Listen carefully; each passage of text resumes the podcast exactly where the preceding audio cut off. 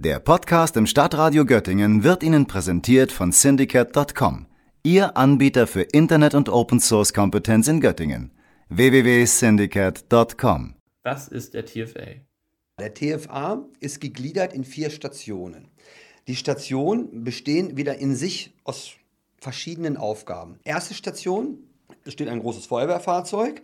Da muss ich erstmal zwei Schläuche, also B-Schläuche, das sind die großen Schläuche für die Wasserversorgung, anschließen. Dann gehe ich an das andere Ende, wo die Schläuche in Buchten liegen. Und da liegen dann Strahlrohre, wo auch Schläuche angekuppelt sind. Und dann muss ich zweimal 80 Meter ausziehen. Also 160 Meter B-Schlauch. Hört sich erstmal nicht so dramatisch an. Das ist aber richtig hardcore. Eigentlich der schwerste Teil bei dem TFA. Also die Beine werden richtig fett. Aber das war noch nicht der gesamte Ablauf der ersten Station. Nachdem die Schläuche abgeworfen sind, müssen anschließend noch zwei Schläuche eingerollt und in kleine Kartons gezwängt werden. Der gesamte Wettkampf bis auf die vierte Station wird in Feuerwehrbekleidung absolviert. Etwa 25 Kilogramm wiegt diese. Anschließend an die erste folgt die zweite Station.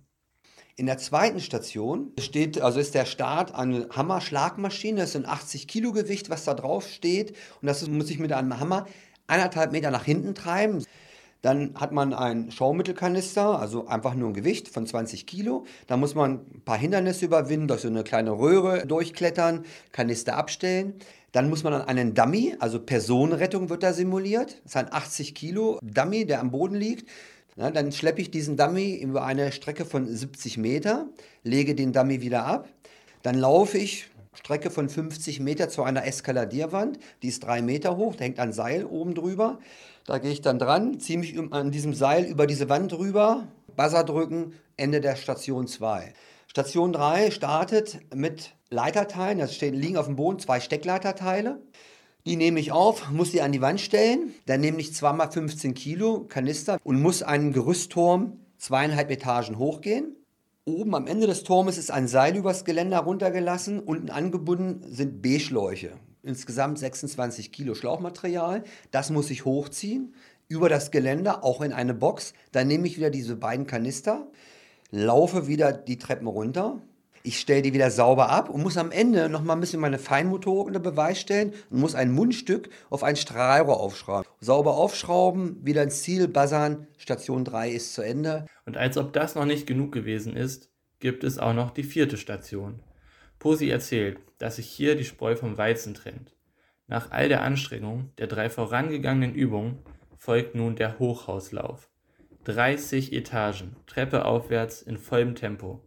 Hier darf die Einsatzkleidung zum Glück abgelegt werden.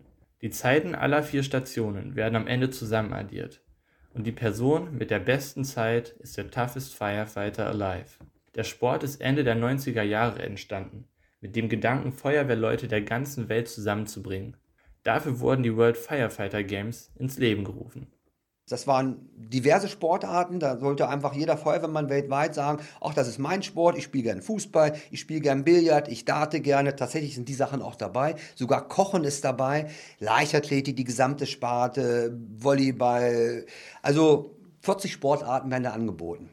Und das Herzstück, das Kernstück ist dieser Toughest Firefighter Alive. Die haben gesagt, wir wollen auch was Besonderes machen, um vielleicht auch mal zeigen, wie könnte unser Feuerwehralltag in so einer Sportsituation aussehen. Deswegen haben die sich so ein paar Einsatzszenarien überlegt. Tatsächlich sind das äh, typische Sachen, die uns im Einsatzgeschehen auch erwarten können. Hier mit einem sehr sportlichen Charakter. Schwupps, und dann war auch schon der Toughest Firefighter Alive erfunden.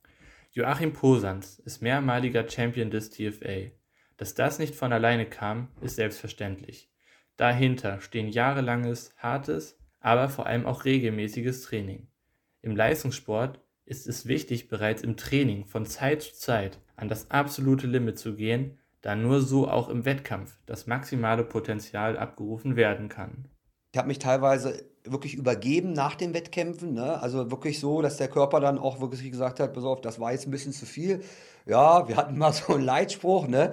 Wer nicht gekotzt hat, hat nicht alles gegeben. Ne? Die Bereitschaft musst du auch schon immer wieder mal im Training bringen. Nicht ganz so, aber diese Bereitschaft, wirklich in diesen anaeroben Bereich voll rein zu trainieren. Sonst kannst du es im Wettkampf nicht abrufen. Weil da kommt extrem diese mentale Komponente dazu. Der Körper fängt relativ schnell an, was auch gut ist, dir zu signalisieren, Alter, hier ist deine Grenze, nicht weiter.